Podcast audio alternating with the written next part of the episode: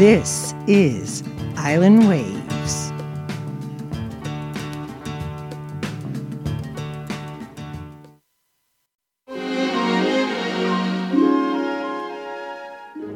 Good day, boys and girls. This is story time with Nana Anna.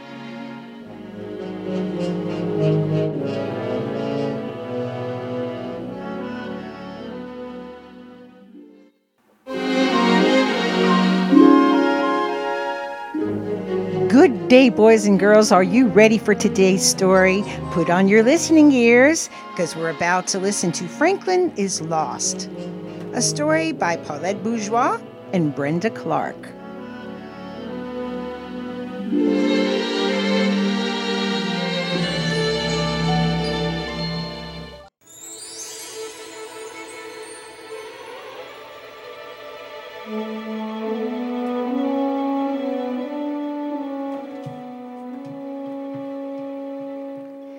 Franklin could slide down a riverbank.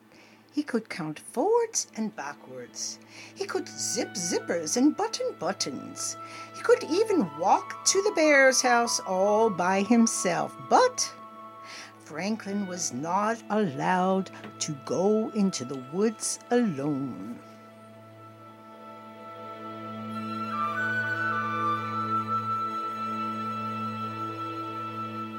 One day, Franklin said, I'm going to play at Bear's house. All right, said Franklin's mother, but be home for dinner by six o'clock sharp. She showed him the time with the hands on the clock, and Franklin, she warned, don't go into the woods alone.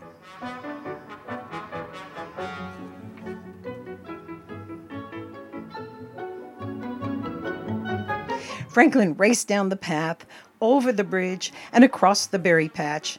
Bear was there, Fox was there, Goose and Otter were there. I'm here, huffed Franklin. What are you playing? Hide and seek, shouted his friends, and you're it.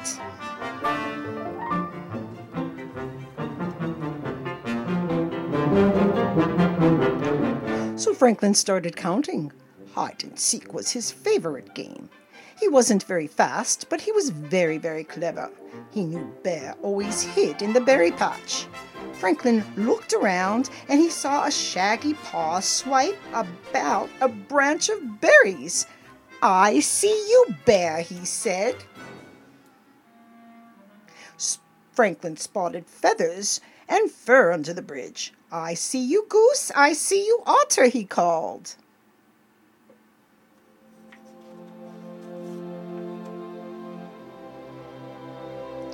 Only Fox was left to find.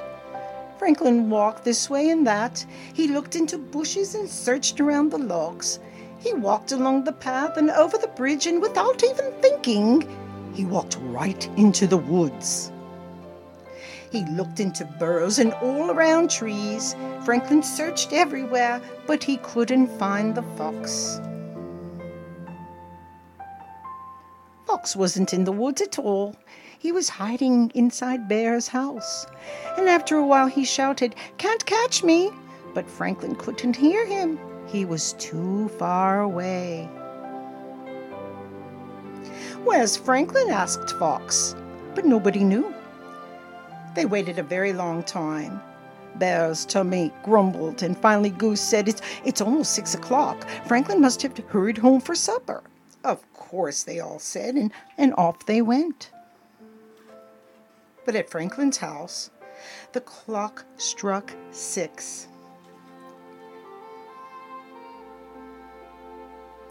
Franklin's parents were very annoyed. Their supper was ready. By half past six, they were worried and went looking for Franklin, and Franklin's father searched along the path. Franklin, he called, where are you? Franklin's mother talked to his friends. Where's Franklin? she asked Bear. Where's Franklin? she asked Otter and Goose. Where's Franklin? she asked Fox. But nobody knew, and now they were worried too.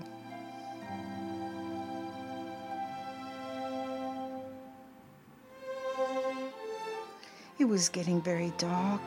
Franklin turned one way and then the other, and every tree looked the same. Every rock looked the same. He couldn't find his path. I'm lost, said Franklin in a tiny little voice.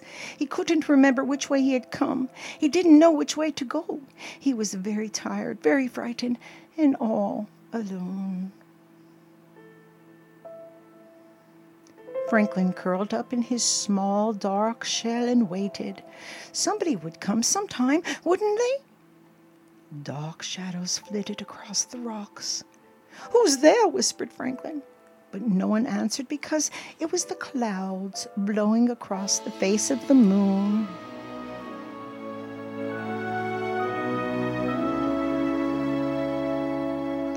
Ooh, ooh.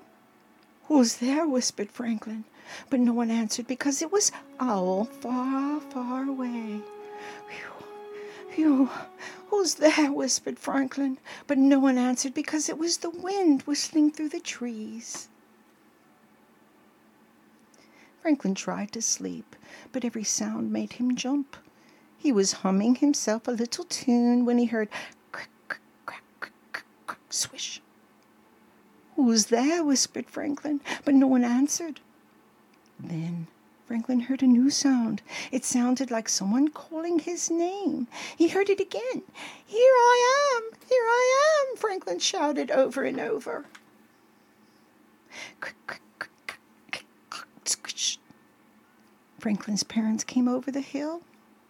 There you are. They hugged him and kissed him and held him tight. We were so worried, said Franklin's father. You were told not to go into the woods alone, scolded his mother. It wasn't on purpose, sniffled Franklin. I was looking for Fox and I forgot. Well, thank goodness you're safe, said Franklin's parents. They found the path and walked all the way home, and their supper was still warm in the oven. After two helpings of everything, Franklin had something very important to say. I'm so sorry. I promise I'll never go into the woods alone again. Even if Fox hides there? asked his mother. Even if Bear hides there? asked his father. Even if everybody hides there, said Franklin. Oh, yes, yes, if everybody hides there, I shan't be the one to go. It was half past bedtime, so Franklin crawled into his warm, safe shell. Good night, dear, said his parents. But no one answered because Franklin had fallen asleep.